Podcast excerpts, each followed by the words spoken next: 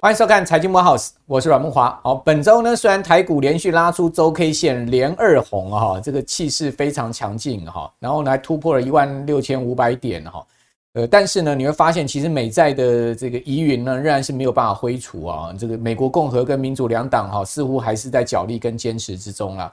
哦，下周呢？哦，即将迈入美债哈所谓的 X day 哈，或者有人讲说 D day 哈，就是六月一号，美国财政部长耶伦讲的这个违约日啊，哦，说财政部的钱已经快要用光了哈，到时候呢没有办法哈再支付了这个债呃债券到期的本金跟利息了哈，那要违约啊，哦，这么麻烦的一件事情，这么严重的事情呢，即将在下个礼拜哈到六月哈，我们就会遇到了，所以在这个礼拜呢就变得很关键了哈。啊，这个周末哈，如果两党再不能达成协议的话，拖到下周，恐怕风险因素就会更上升了哈。所以你可以看到美元指数呢，已经节节上升了，已经上到一百零四点哈，它已经达到了这个两个月来的高点哦，仅仅低于啊矽谷银行三月那时候爆发危机哈，那时候美元指数的高位了。你就说再拖下去，非常有可能哈会创下哈矽谷银行爆发危机以来美元指数的高点哦。哦，那当然亚洲货币的贬压就非常大。好，所以你可以看到这个礼拜整个亚币哈倒成一片，好，人民币哈离岸在岸价格双双破七，好，那连日元呢又重新贬回了一四零，哇，哦，这个台币呢在三十块八这个地方苦苦的挣扎哈，你会发现整个亚币好，韩元也是一样到这个呃一三三零附近，你会发现整个亚币其实非常疲弱，好，就是这种所谓的资金面的问题哈。那但是呢，台股却是独强哈，这也是呃令人出人意表的一件事情了。AI 概念股哈，整个大涨哈。那我们明天会就这个台股的部分来跟各位分析。我们今天要来谈一下外汇市场哈。那另外一方面就是美国的经济出现了很大的分歧，到底经济会不会衰退呢？哦，也是一个疑云。好，我们可以看到这个 Markit 公布出来的最新的经济数据哈，服务业跟制造业出现了大分歧。好，各位看到往下掉的很厉害的是这个制造业，制造业仍然疲软哈，跌破五十之后站不回去，而且继续往下掉。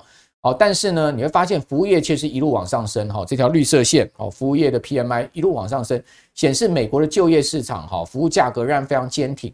那在这样情况之下呢，联总会能降呃能停止升息吗？哦，而且呢，能如市场预期的在下半年开始降息吗？恐怕就没有那么单纯了，对不对？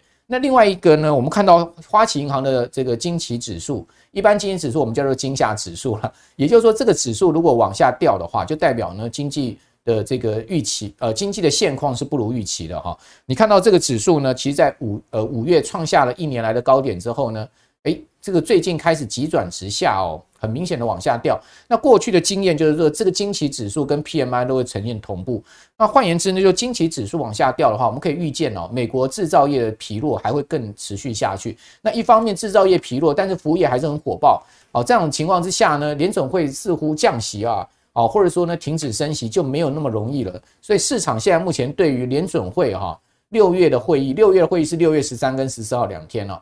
那对于六月会议是不是停止这个升息啊？市场看法已经开始动摇了。好，已经有这个三成的人哦，百分之三十的这个交易员哦，这样的一个几率认为说啊会升息哦，再升一码哦。但是还是有将近七成啊认为是不会升啊，就停止升息。因为鲍威尔也讲清楚嘛，哦，那个区银行的问题啊，银行雨天收伞已经让呃这个联准会可能不需要把利率升到这个这么高了。好，这个鲍威尔已经先表态了。好，那呃，我们看到这礼拜很明显，哈，美元指数在往上坚挺。好，那美元指数往上坚挺呢，当然，呃，跟这个美债的危机是有绝对的相关的因素，哈。那美债危机，我们也有一个呃调查哈数据出来给各位参考，就是美元指数哈，在美国触及债务上限前后一年资产价格的表现。一年前呢，诶，基本上它的资产价格表现是呃正报酬百分之零点八，一年后它还是正报酬百分之一点二。所以代表什么？好，代表就是说呢，呃，在这一段期间里面，它超过了平均报酬的百分之零点七，代表呢有危机，其实美元资产是因祸得福。所以看起来美元指数似乎啊，呃，过了债务危机之后，我们都认为债务危机是一个假议题，会解决了哈。但是过了债务危机之后，也许美元不见得会转弱哦。这个问题呢，就会关系到台币哈跟亚币整体的价格的走势。我相信我们的观众朋友也很关心汇率。因为为因为汇率往往是股市的前瞻嘛，好，我个人认为这一波台股的上涨有点诡异的，就是说它其实是跟汇价是脱钩的。好，你可以发现台币其实是缓步在走贬，但是呢，台股是这么强劲的一个走势哈。那这样的一个走势，我们过去的这个看法都是经验值，就是说他们都会出现一种所谓乖离之后的修正。换言之呢，不是台币呢这个升回去，就是台股要跌下去，会不会是有这样的可能呢？哦，我们今天请到了这个外汇专家陈友忠哈，来一次帮我们解析从。呃，美国最新的债务的危机，好，到美元指数，到日元的走势，到人民币双双破七，好，以及呢，到台币的走势啊，一次帮我们的观众朋友全部解释清楚，哦，把这个全最前瞻的看法提供给您啊，友忠你好，老大哥大家好，好，那大家当然很担心这个债务危机，对，好，看起来这一次共和跟民主两党是这个死咬了，对，就是说一定要哦，这个呃要坚持己见，那到最后不是搞到六月之后呢，整个债务危机会爆发吗？是。啊，我下一个注脚哦，就是大胆的一个预测一下哈，就是说这个债务上限的问题哦，啊，恐怕还是啊关关难过关关过。所以怎么说呢？你认为还是会过？对，为什么啊？因为哈，我们来用一个一个议题就可以看看两党之间的一个啊主要议题的一个攻防战。那这二十五年来的话哈，几乎都是卡在这个债务上限的问题，沦为啊共和跟民主之间啊哎互相的一个角力。我带一个图表，大家可以看哦，你看这个。那个大家为什么很担心这个红色这条线哦？就是现在目前的一个美国债务的一个上限的一个总额啊。那总额来讲的话，现在已经高达到三十一点四兆美金了。那这个的话已经来到啊目前调高上来的举债上限的一个标准。也就是说，再上去的话，哎，政府就没有钱了哦。那因此来讲的话，哎，整个政府就可能会停摆。为什么大家很担心呢？因为绿色这条线的话哈，就代表什么？美国的债务占。那个美国 GDP 的一个比重现在高达一点三六倍哦，大家很担心哦，哇，那这个入不敷出，那怎么办呢？啊，那美债会不会崩盘呢？啊，大家不用担心啊，为什么？大家去看那个日本，日本的话，美那个债券的话，在它那个债务的话，占它 GDP 的话，二点六倍。那你说日本有垮吗？哎，没垮，它只是什么在留子孙啊。所以美国的话，未来可能会发生，也是叫在留子孙。那我们说哦。重点是看为什么说这个关关难过关关过，我们就要看这个两党的角力的问题发生症结点在哪里哦。我们看前两次哈，这二十年来前两次比较大的哦，比如说 shut down，哎，政府停摆了，没办法上班了哦，那被迫公务人员要休假啊，无薪假或休假等等。那这个发生前两次各各各分别前两个总统，包括奥巴马的时候，奥巴马说二零一三年的八月，哎，发生 shut down 了，那怎么办呢？他停摆了十六天，哇，那个声势可大了，因为停摆一天就损失十五亿美金呢，啊，十六天的话就两百四十亿美金呢，有一百三十万的人是领不到薪水啊，公务人员了哈。那因此来讲的话，政府 shut down 了，那后面的川普的话上来更惨啊，二零一八年的十二月，哎，也 shut down 了，也也又因为债券债务上限的问题，两党不愿意提高，又出现问题了，那。那个川普的时候的话，他下档多少？三十五天史上最高，也就是说，他经济损失超过五六百亿美金了。哦，那我们来发现说，哎，这两次的话，分别都有重大议题，包括二零一三年的话是什么？奥巴马鉴宝的问题。哦哦，你没有发现？哎，因为两党之间谈不拢啊，啊，所以就破局了啊，所以才会有下档。那那个川普时代是什么？美墨边境要筑墙，大家有没有记得？哎，美墨边境要筑墙也不通过。对哦，所以。两党又角力，所以下档了三十五天，史上最久。那你说这次两党之间有没有议题？看起来好像没什么议题啊。两两党都是一致对外，是要对中跟对对俄啊。哦，目前看起来没有什么重大议题要要造成他们所谓的陷入僵局，所以我才会说啊，这次的五月底六月一号应该可以顺利过关，关关难过关关过。那如果再再再不信的话，你第二点你去看什么？看美金。因为前几次的话，只要发生这种的哦，你看二十五年来来回不下十十五二十次的哈，那来回这么多次的话，都会发生怎样？如果发生这种问题，大家都认为说，哎，美债会违约，那美金都是先下跌的。你有没有发现到最近美金有没有跌？没有跌，没跌还上涨哦。现在美元指数来到一零四的，为什么上涨？那代表说大家也市场市场上也大胆预期说，那根本不会有下档的问题，也就是不会有停摆的问题，所以我。我可以说啊，应该可以顺利解决。那这次的话，为什么美金可以上涨啊？我们又要来做一下教学哈，跟大家教学一下。我们常在提到说，美元哦，经常会有一个特性。美元有什么特性呢？美元有微笑曲线的特性，也就是美元经常走两端。在景气很好的时候，哎，美金上涨；在景气崩跌、全球经济崩溃的时候，哎，美金也上涨，因为全部的人都跑到美金去避险了。那这次有一点点这么味道。那你说这次的话，那到底是？呃轻微的微笑哦，还那个我有人说是是是是小偷的微笑，还是蒙娜丽莎丽莎的丽 丽莎的微笑哈，是小丑的微笑。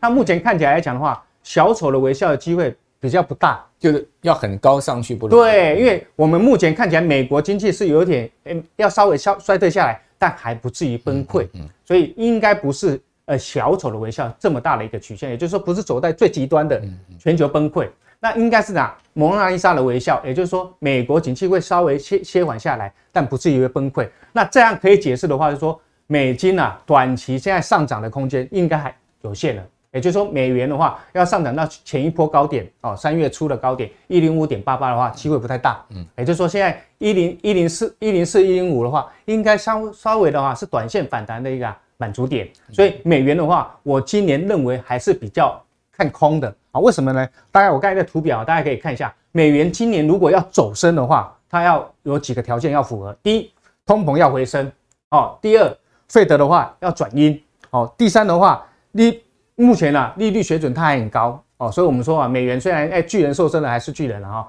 但它有利差的优势，因为它的所有的利率水准它还是比其他。呃，央行的话，呃，都来得高，其他国家主要央行来得高，所以它还有利差的诱因哈。那第四的话，就是说，如果经济真的崩溃的话，哇，那当然所有钱都又跑到美金避险哈。那我们说今年哈，我认为说走空的机会还是比较多，为什么？条件比较多啊。第一个的话，通膨已经看到和缓了；第二个的话，Fed 有可能适度要去转鸽派的，也就是说不升息的哈。第三的话，股市是不是都很好？哎，股市都很好的话，钱当然是放在股市的，嗯，啊，不会去去去放在保守的美金哈。那第四的话就是双赤字有没有恶化？目前看起来财政赤字有恶化，贸易赤字稍微比较没有恶化。好，那第五的话是说去美元化，我们之前在节目中也提到过，有三大理由：第一，包括外汇储备，各国的外汇储备多元化；第二的话，全球各国央行都在减持美债；第三的话是啊。所有的贸易因为俄乌战争之后都绕过美金了，也就是说，我们现在目前看起来，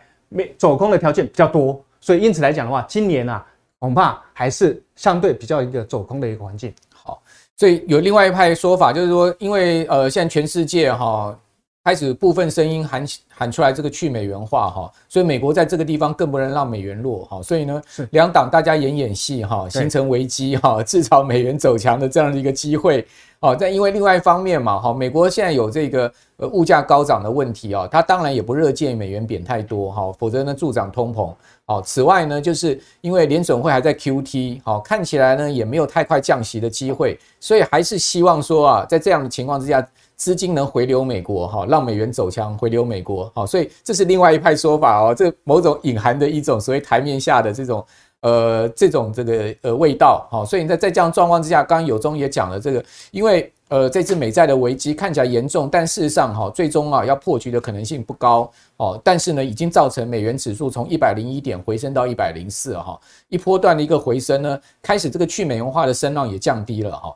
所以这就是啊，这个所谓的这个国际政治的艺术哈。那呃，经由两党的这种所谓的对对手戏哈，把它演出来这样的一出危机危机边缘，但是呢，让美元走强。哦，这个就是呃，我们刚刚讲国际政治角力的艺术哈。这这个呃，呼应一下刚刚有忠所讲的了哈。但是呢，在美元走强的情况之下，亚币纷纷走贬嘛哈，台币呢也贬到了这个接近三十块九的这个关卡哈。那另外呢，日元是贬最大，日元最近贬。贬到一三九哈，到接近一四零哈。事实上，今年日元到五月二十三号已经贬幅超过了这个五趴，接近六趴哈。那另外呢，就是人民币双双破七。我们讲双双是什么意思呢？就离岸跟在岸价格双双破七，人民币也创下了今年的新低。那韩元也逼近了今年新低的这个位置啊。那台币当然。呃，也贬破了年初的位置啊，因为贬到了接近三三十点九，其实已经贬破了年初的位置，代表台币今年已经转贬了哈，但是是一个小贬的情况。那呃，这边就要请教友忠了哈，就是说，呃，你你觉得呢？日元是真贬还假贬哈？日日元会不会在这个日股创三三年新高，资金大量流入日本的情况之下，带动日元回升呢？哈，但我们可以看到日日股最近很强哦，日经二五指数重新回到三万一千点。三万一千点是什么概念？三万一千点是三三年来的新高。巴菲特喊喊涨日股，带动了这个这个国际资金进入到日本，某种情况也是一个避险的味道。对，但是日元则是创下今年的新低。哦，那呃，这个到底隐含的是什么样的意意味呢？对理应来讲的话，如果说资金蜂拥进去日本的话，那日元应该要升值的。啊，不过日元却却是不升反贬哈。那主要我带一个图表给大家看啊，为什么会这样？哦，市场上氛围啊，还是偏向啊，在期货市场，大家看这个左上方这个那个期货的一个部位的一个呃表表现图哈。那柱状图的话，就代表啥？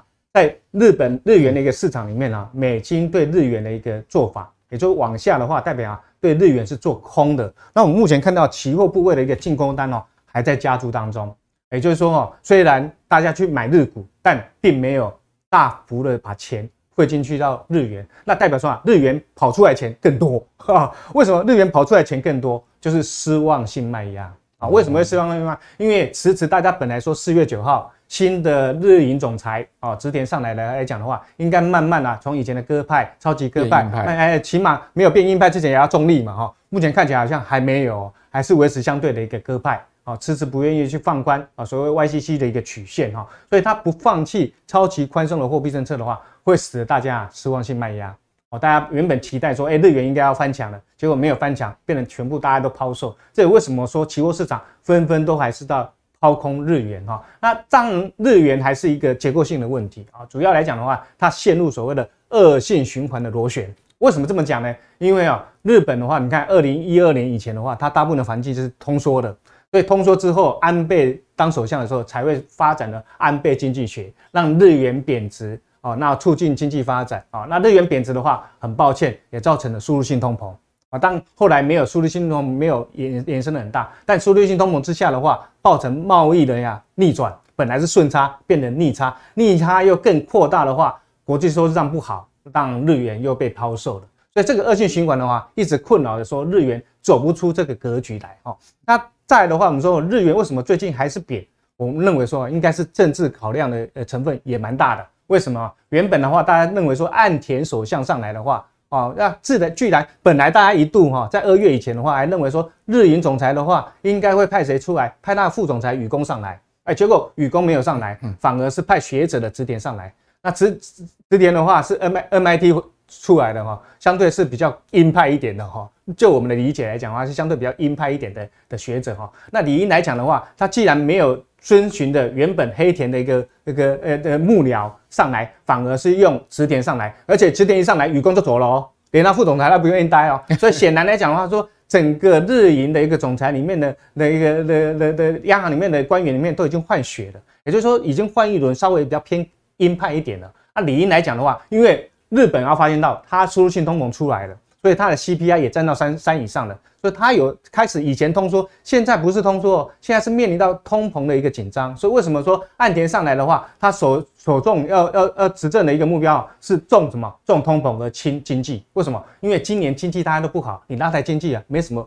没什么功效。所以但你抑制通膨，哎、欸，就可以抵消民怨哦。所以他的目选票考量，对选票考量。所以目目目的来讲的话，他应该今年的主轴是要压制通膨。那压制通膨的话，日元不能太贬，结果日元反而贬了。对，那为为什么呢？因为政治的上的考量啊。为什么岸田首相的话，在内阁里面哦，位置坐的还不是很稳？为什么？因为他不是六大派系里面最大派系啊。日本的那个日本里面哈，呃，政府里面来讲的话，哎，六大那个自民党里面六大派系最大派系是谁？安倍派哦，安倍派这次选举也选得很漂亮哦，参众议院高达了九十四到九十七席啊，哦，还是最大的一个一一派。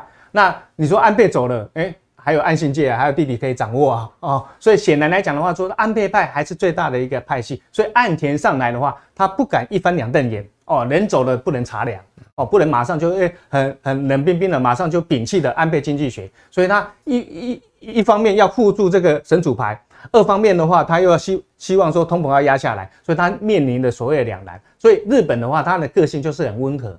他每次做执政的话，他都不敢大大大刀破斧，他都要东看看西看看啊，考虑东考虑西，所以啊很牛步化。所以我们认为说本本来应该来讲的话，应该日银啊呃的政策应该说慢慢转阴的。不过因为它这样的一个特性，使得它施展不开来。那施展不开来的话，就会使得今年的日元的话，显然的话贬的压力比较大，哦升的话空间比较小啊，所以整体的话也压缩了今年啊日元渴望升值的空间。好。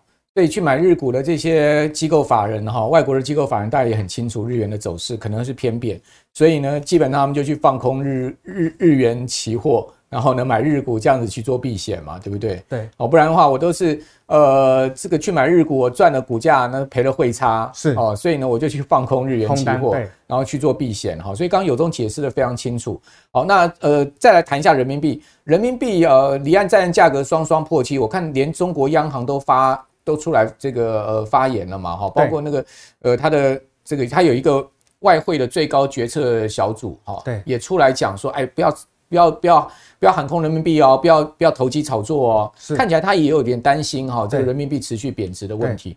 那当然，人民币会贬破七啊，一般都认为说是反映经济不好，是不是这样呢？是，当然了，因为看起来来讲的话，就是说呃，中国经济的话体质还是呃没办法转好哦。为什么这么讲啊？我带这个图表大家可以看哈，这一两个月来哦，柱状图的话，这是呃 路透社对于哈呃在人民币市场里面，你愿意做多美金还是做空？做空美金哦，那目前看起来柱状图都往上走，代表什么？纷纷这一两个月又在做多美金了啊，在做空人民币的啊。为什么会这样做法？跟着它的基本面不佳有很大关系。大家看一下我这个带来这个呃 PMI 的一个指数的一个呃绿色的话，这是 PMI 指数啊。原本的话，哎，三月以前的话一度还有站上到哎那个五十以上，结果四月马上又掉到五十以下，来到四十九点五，也就是相对相对来讲是比较疲弱了哈。那为什么相对比较疲弱？大家想想说不对啊！五月一号的话，我们看到媒体报道，哇，中国大陆报复性出游，那不得了，所有的不管不管是长城啊，呃，北京故宫啊，全部都是挤得满满满的哈，水泄不通。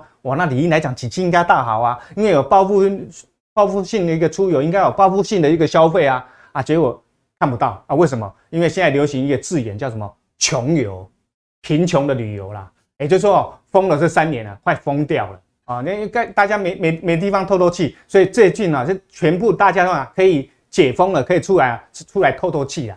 啊，出来透透气，可是不敢花钱啊，因为为什么？这三年来都没有收入了，嗯，尤其去年一整年很凄惨，你知道吗？中国大陆的话，哎，青年哦，青年的失业率的话，现在目前高达十九点七呀，哎，快要濒临去年七那个七月毕业潮的最高峰，因为去年是封城的关系，十九点九啊。那史上第二第二高啊，代表啊失业率，尤其在青年这一块，失业率非常的一个严重哦。那严重的话，代表说，哎，我那个前几年的话都没有收入，那所以我出来只是透透风而已，我根本不敢下手去买，所以看得多啊，买的少，所以也就是说对实际内需帮助不大。对，为什么你说？你看下最近四月份的话，中国大陆的进口衰退居然还远远比进那个出口哦衰退还更大哦，那代表怎样？代表内需还是扶不起来。那你美中角力之后的话，出口也不好，那你内需又拿不起来的话，那当然中国就出现很大的麻烦啊。所以中国有两大隐忧，第一个我刚才提到过是失业率，第二个的话呢，民间投资不振，这个跟房地产泡沫有很大关系。房地产现在也是呃死水一片了。对，那所以哦，中国大陆经济的三驾马车哪三驾？第一个进出口，美国跟美国角力嘛，所以进出口也不好下来了。第二个的话，投资不振。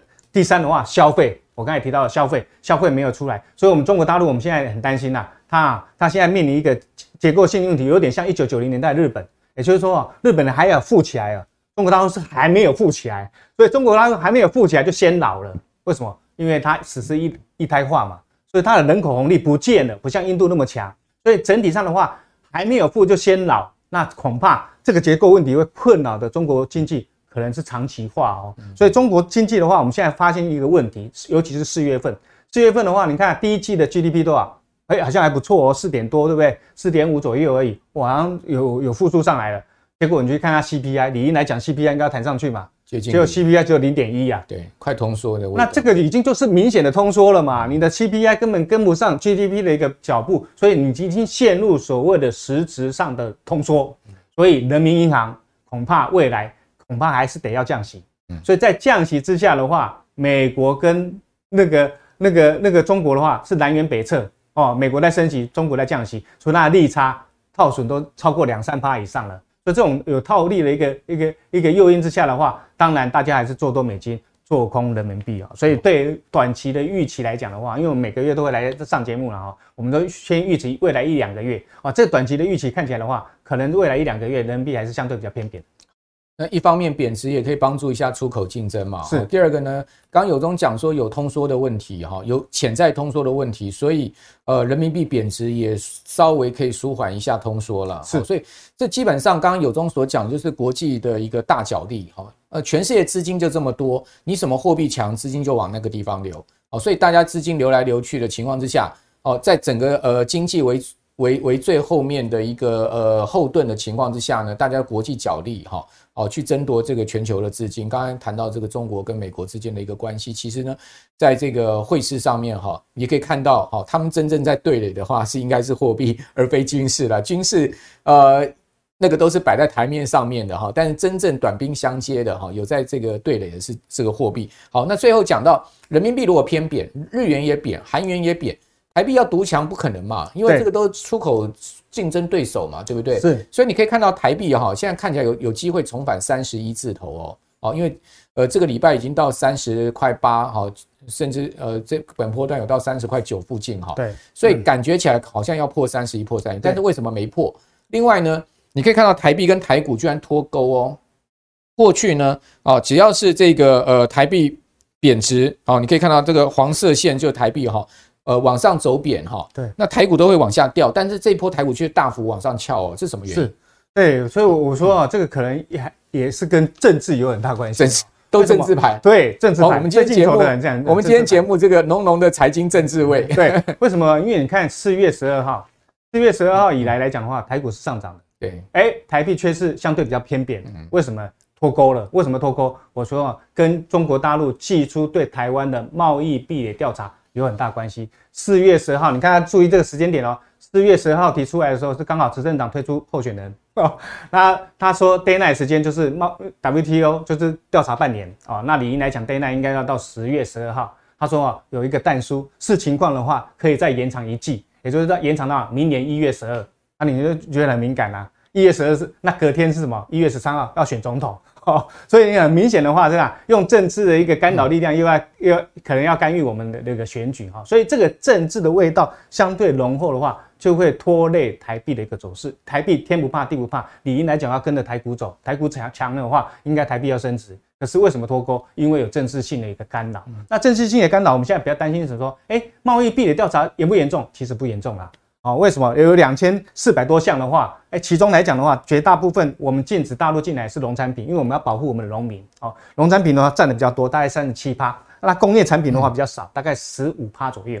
那这些的话，其实占我们做做出口的比重不大，只有五六趴而已。我们。主轴啦，我们的出口主轴是什么？是资通讯、电子、电机、机械这些为主哦，因为我们六七成都是它。那这种农产品跟那个那个工业的话，我们相对比较小，所以它即即使来的话，我们全面对中国大陆开放也没关系，对我们来讲损损伤比较比较比较比较小。那我们比较担心的是什么？ECFA 哦，ECFA 的话对二三项协协协议也对我们的让利可大了。为什么？我们发现到哈，呃，这个图表大家可以看一下哈，这个是呃海关资料哈。我们从两千零七年啊，那个那个二零一七年啊，比如二零一六的话，呃，那个蔡政府上来之后的话，理应来讲的话，哎，你现在的话政治是比较趋于冷冷淡呐，我们陷入所谓的已读不回啊，那经济还很温和啊。哦，蔡政府上来的话，哎，对中国大陆的一个那个那个那个顺那个顺差的话，啊，贸易顺差的话，哎，有七千多哎七百多亿哦。